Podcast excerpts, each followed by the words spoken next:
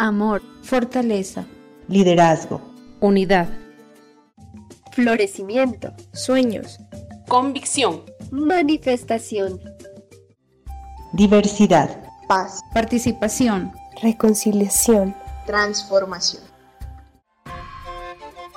Munay, territorio de poder, fuerza y amor de las mujeres. Por fin el sol empezó a salir por allá por el oriente de las montañas de Munay. La gente muy tempranito sale a trabajar. Los niños y las niñas se dirigían a la escuela. Esperanza, muy contenta, los observa y recuerda su época de colegio, donde vivió muchas alegrías y le dejó buenas bases para su formación, no solo académica, sino también como persona. Faltan 10 para las 7. Alcanzo a comprar algo para el camino hasta que llegue Ciro.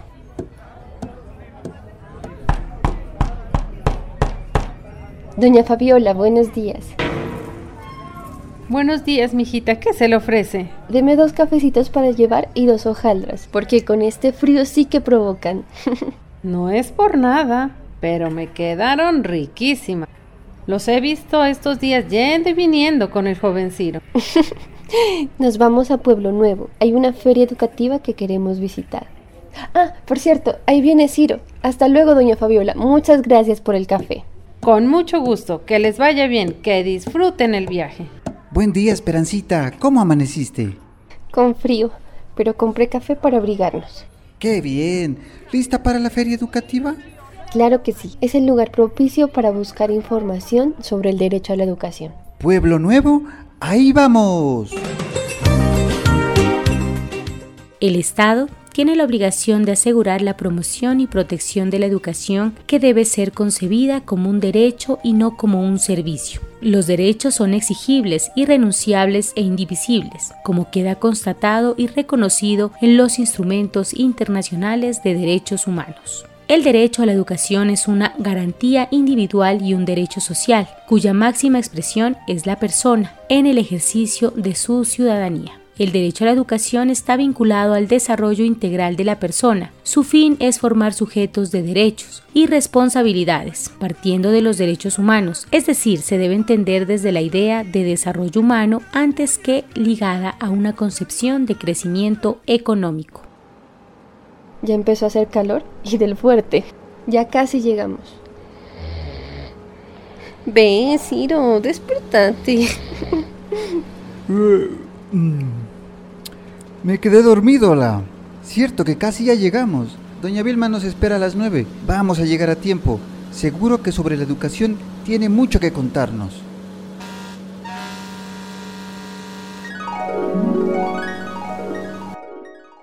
El día comienza para Ciro y Esperanza con la bienvenida acogedora de doña Vilma Figueroa. Vilma Figueroa, mujer que se ha desempeñado en varios cargos públicos, que ha trabajado por la educación como un derecho fundamental, necesario para mitigar las brechas de desigualdad en nuestra sociedad. Doña Vilma, queremos que nos cuente acerca del derecho a la educación para las mujeres. Seguro que hay mucho por decir, ¿verdad? El derecho a la educación de las mujeres no se desliga del derecho universal de hombres y mujeres que sin distinción, exclusión ni discriminación de ningún tipo pueden acceder, adquirir y mejor producir conocimiento. En ese marco debe trabajarse por el acceso, la calidad y la pertinencia educativa de todos los seres humanos. Vilma Figueroa, especialista en gestión de derechos sociales y ambientales de la Universidad de Nariño, consultora para UNICEF y PNUD. Sin embargo, la desventaja en el ejercicio de este derecho por parte de las mujeres, que se convierte en una clara exclusión y discriminación de género, obligan a profundizar sobre las causas que se presentan para el acceso a la educación y trabajar para diseñar e implementar por parte de los gobiernos medidas eficaces para superar esas barreras de acceso. Los indicadores nos muestran que hay más niños, adolescentes, jóvenes y adultos hombres que acceden y permanecen en el sistema educativo.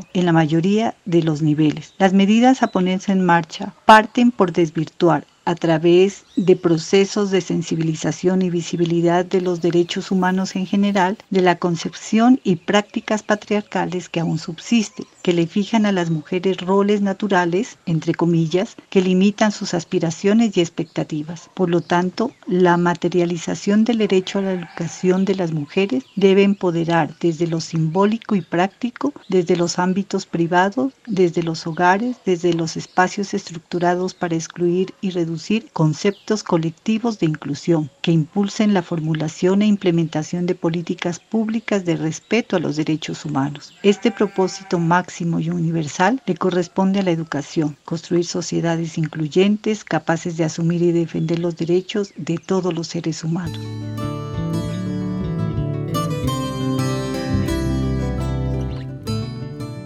La educación es un derecho humano y constituye un instrumento indispensable para lograr los objetivos de igualdad, desarrollo y paz. La educación no discriminatoria beneficia tanto a las niñas como a los niños y de esa manera producirá con el futuro relaciones más igualitarias entre mujeres y hombres. La igualdad de género plantea el derecho a acceder a la enseñanza y participación en ella, así como también el derecho de disfrutar de un entorno pedagógico donde se tengan en cuenta las cuestiones de género y donde se puedan obtener buenos resultados educativos, de forma que los beneficios de la educación se traduzcan en mayores niveles de participación en el desarrollo social, económico y político de la sociedad. Es triste, pero sin educación las mujeres podemos permanecer ligadas a la dependencia familiar, a la dominación del marido o a los trabajos menos cualificados y remunerados y con menor responsabilidad o influencia social. Es verdad, además la educación no debe depender de ser hombre o mujer, sino que ha de darse las mismas oportunidades, indistintamente de su género. Tengo una hermana de 13 años y ella es pilísima y quiero que tenga las mismas posibilidades que yo. Entonces, doña Vilma, ¿Cuáles son las consecuencias negativas de la desigualdad en la educación de las mujeres? La desigualdad que enfrenta aún la mujer en educación es fuente de diferentes formas de discriminación, no solo hacia la propia condición de género, sino a la invisibilidad y la precariedad de vida de que este fenómeno genera en los entornos en los que la mujer se desenvuelve empezando por la familia. Un hogar de padres y madres alfabetos es propicio para la generación de actitudes y comportamientos proclives a la tolerancia, al respeto a las ideas de los demás, lejanos de la violencia, la incomprensión, a los prejuicios sociales que menoscaban la integridad humana. Desde la óptica económica, se presentan repercusiones de orden laboral, pues a menor nivel educativo las oportunidades de ocupación remunerada también son menores, lanzando a las mujeres a mercados de la informalidad, mala remuneración salarial y empleos precarios situaciones que repercuten en el mejoramiento de las condiciones de la vida de la mujer y de sus entornos y de sus familias. Otra consecuencia negativa de la desigualdad en educación tiene relación en lo cualitativo, a la reproducción de modelos de desigualdad entre hombres y mujeres que desde la educación se legitiman. No olvidemos que la inserción al sistema educativo regular inicia con la presencia femenina en disciplinas que le adjudicaban roles naturales. Se instruía a la mujer en temas domésticos, en temas de cuidado y aún se encuentra que en áreas de las ciencias naturales y de las ingenierías el acceso de la mujer sigue siendo menor que por parte de los hombres, situación que no le permiten a la mujer crear o recrear sus potencialidades en la ciencia, la investigación, el arte, la protección ambiental. Las disparidades y las desigualdades entre géneros están presentes en los sistemas educativos, tanto de los países subdesarrollados como en los países desarrollados. Por este motivo, el empoderamiento de la mujer debería constituir una prioridad en todo el mundo, dando la oportunidad a las niñas y a las mujeres de acceder a sistemas educativos de calidad, ya que ayudarían a romper el círculo vicioso de la pobreza. Las mujeres con formación son menos propensas a casarse a temprana edad o sin su consentimiento y a morir durante el parto. Desafortunadamente, son muchos los obstáculos que impiden a las niñas y a las mujeres ejercer el derecho a estudiar y a obtener un diploma. Sí, es verdad, como la pobreza, el aislamiento geográfico, la pertenencia a una minoría, la discapacidad y encima el matrimonio y el embarazo, siendo muy jóvenes. Súmale a eso la violencia de género y las actitudes tradicionales relacionadas con el papel de las mujeres en nuestra sociedad. Amas de casa, buenas esposas, bueno, en fin, pare de contar. Tienes razón, aunque muchas veces no somos del todo conscientes de esa asignación equivocada de roles y estereotipos, perpetúan la desigualdad. Promoviendo la igualdad de todos los ámbitos, la redistribución de manera equitativa de las tareas permite promover relaciones igualitarias y en armonía. Y actualmente, ¿cuáles son los logros y los desafíos del derecho a la educación de las mujeres en nuestro país? Hay que señalar que los logros alcanzados en Colombia en materialización del derecho a la educación por parte de las mujeres no son homogéneos, debido a que persisten para amplios sectores de mujeres limitaciones para su acceso.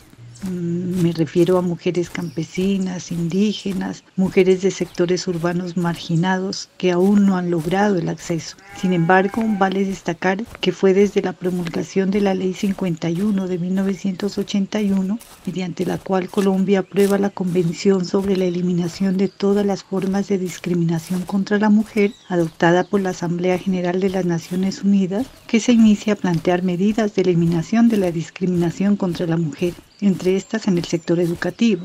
Indudablemente, la ampliación de la cobertura de acceso a la escolarización en los niveles de preescolar, primaria, secundaria, media y superior es un avance, igual que la fijación de indicadores diferenciales para identificar a las mujeres que acceden a los sistemas e iniciar estrategias pedagógicas que materialicen una educación diferencial. Un desafío es lograr la universalización para la materialización del derecho a la educación para todas las mujeres como a todos los grupos poblacionales excluidos del sistema, que pasa por potenciar condiciones que permitan el acceso universal, tal como se plantea en los Objetivos del Desarrollo Sostenible y en la Agenda 2030 para la Educación.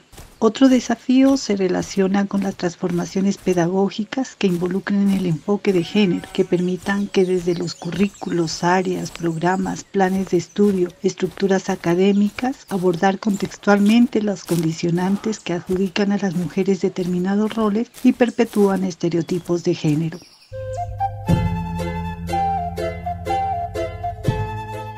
La igualdad de acceso a la educación y a la cualificación educativa son condiciones necesarias para que un mayor número de mujeres se conviertan en agentes de cambio. La alfabetización de las mujeres es un factor clave para mejorar la salud, la alimentación y la educación, así como para empoderar a las mujeres para que participen en la toma de decisiones en la sociedad. La inversión en formación y educación, tanto en el nivel formal como no formal para las niñas y las mujeres, ha demostrado ser como uno de los mejores medios para lograr su desarrollo sostenible y un crecimiento económico a la vez sostenido y sostenible, con un rendimiento social y económico muy alto.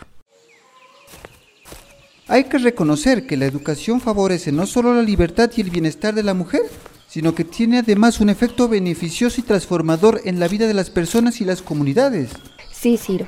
Como te pudiste dar cuenta, disminuye la pobreza, aumenta la esperanza de vida y baja la mortalidad infantil. La educación es una condición básica y necesaria para el desarrollo, la constitución de sociedades basadas en la justicia y la igualdad, en la que las personas vean respetada su dignidad y su desarrollo integral como seres humanos. Depende de una gran medida del fomento que éstas hagan de una educación basada en el respeto del otro como ser humano, como sujeto de derechos. Ya hemos hablado de educación e igualdad, pero hay algo que me da muchas vueltas en la cabeza, Esperanza, y es el tema de las desigualdades. Pienso que es importante saber cuáles son las barreras de acceso a la educación que tienen las mujeres rurales, porque aquí en Munay sí se ha visto eso. Es cierto, pero no solo de las mujeres rurales, sino también las mujeres afro e indígenas. Entre las barreras de acceso y permanencia identifico dos tipos, axiológicas y determinantes o condicionantes. En la primera categoría encontramos las actitudes y valores que asume la colectividad frente a las mujeres. Están los estereotipos de género y los perjuicios sociales que le asignan a la mujer lo que hemos venido denominando entre comillas roles naturales, que la circunscriben a ámbitos privados, le niegan su aporte en la construcción colectiva de paz, justicia, desarrollo y le indican comportamientos de actuación, le dicen hasta qué debe sentir y qué debe pensar. En la segunda está el conjunto de condicionantes o determinantes negativos de índole social, político, económico, cultural y geográfico impide el acceso a la educación de sectores poblacionales como el de mujeres. Y también encontramos otros grupos étnicos que tienen esos condicionantes, los grupos étnicos, campesinos y marginados en el sector urbano. Otras causas eh, está el embarazo precoz o no deseado, la violencia basada en género, entornos educativos excluyentes, la pobreza, el conflicto armado, y en la actualidad se percibe que las emergencias sanitarias como la derivada de la pandemia por COVID-19 o las emergencias de origen antrópico imposibilitan el acceso, pues es la mujer como está mostrándose en esta coyuntura del COVID-19 la encargada de gestionar y administrar en sus hogares la emergencia. En el primer caso, se ha acudido a la configuración de herramientas legales que disponen la protección de los derechos humanos y la promoción de la igualdad y equidad de género. En el ámbito educativo, la Ley 115 de 1994, conocida como Ley General de la Educación, desarrolla como fin y objetivos de la formación el respeto a la vida, a los derechos humanos, a la paz, a los principios democráticos, a la convivencia, al pluralismo, a la justicia, a la solidaridad y equidad, así como el ejercicio de, de la libertad que habíamos mencionado. Qué importante estuvo el tema de hoy, ¿no te parece? Claro que sí. Hoy más que nunca tengo la certeza de que estudiar ha sido una de las mejores decisiones de mi vida. Entre tantas cosas, se viene a mi mente una gran amiga de mi madre, la señora Grace Barreiro, que a través de su esfuerzo y dedicación al estudio ha crecido no solo como persona, sino también como una gran profesional. La experiencia es eh, muy satisfactoria, ya que debido a todos estos procesos que refieren a la mesa municipal, Hemos aprendido a cómo evacuar situaciones eh, dentro del territorio con las mujeres tanto rurales como urbanas. Hemos aportado a su crecimiento personal, en su desempeño en su vida diaria y en todo lo relacionado a su comunidad. Grace Barreiro, integrante de la Mesa Distrital de Mujeres de Tumaco. Las capacitaciones que se realizan dentro de la mesa municipal en políticas públicas que hacen un gran aporte a la vida diaria y a la participación de las mujeres en la comunidad, en el territorio y en todo lo relacionado a su diario vivir. Qué bonita esa historia de la señora Grace. Ese sí es un ejemplo de vida. Es así como todas las mujeres lograrán alcanzar sus sueños y sus metas a través de la educación. Es muy importante aportarle y apostarle, sobre todo porque necesitamos hoy en día más mujeres que sean conscientes, que sean capaces, que se empoderen de todos los procesos sociales que se vienen realizando dentro de estos territorios. Necesitamos que las mujeres salgan y luchen por sus derechos y para esto necesitamos mujeres educadas, mujeres que tengan los principales y básicos conocimientos para poder hacer de este Tumaco y de este territorio un Tumaco mejor. Y eso lo podemos lograr con mujeres empoderadas y educadas. Qué importante este tema. ¿Cómo hemos avanzado en Munay? ¿Sabes, Ciro? Tenemos que buscar la forma de contribuir y ayudar a nuestro Munay. Mira que hay mucho por hacer y faltan manos y personas que se pongan a trabajar en estos procesos porque la educación es sin duda la clave para tener una sociedad más igualitaria. Es verdad, podemos empezar desde nuestros espacios en la casa, en la comunidad y en la universidad seguro podemos hacer algo. Cástame algo a mí también, Ciro. Yo pagué el café de esta mañana, ahora te toca a vos. También, también.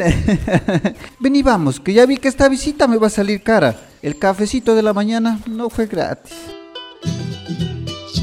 Ciro y Esperanza comprendieron que la educación de las mujeres y las niñas es una fuerza motriz contra la pobreza en todo el mundo y es la clave de las sociedades empoderadas y las economías fuertes. Cuando las mujeres y las niñas tienen igualdad de acceso a la educación y pueden tomar decisiones más informadas en sus hogares y en sus comunidades, tener opciones más saludables para ellas mismas y sus familias y tener mayores oportunidades de conseguir empleos más estables y mejor remunerados.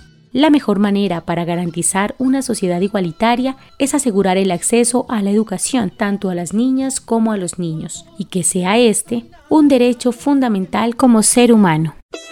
MUNAI, Territorio de Poder, Fuerza y Amor de las Mujeres. Una producción del Proyecto de Desarrollo Territorial en el Departamento de Nariño en condiciones de paz PDT Nariño, financiado por el Fondo para la Paz de la Unión Europea y la Agencia Española de Cooperación Internacional para el Desarrollo, ejecutado por la Asociación de Desarrollo Campesino ADC. Las opiniones expresadas son responsabilidad exclusiva de Corpasur y no representan necesariamente la posición de las entidades financiadoras.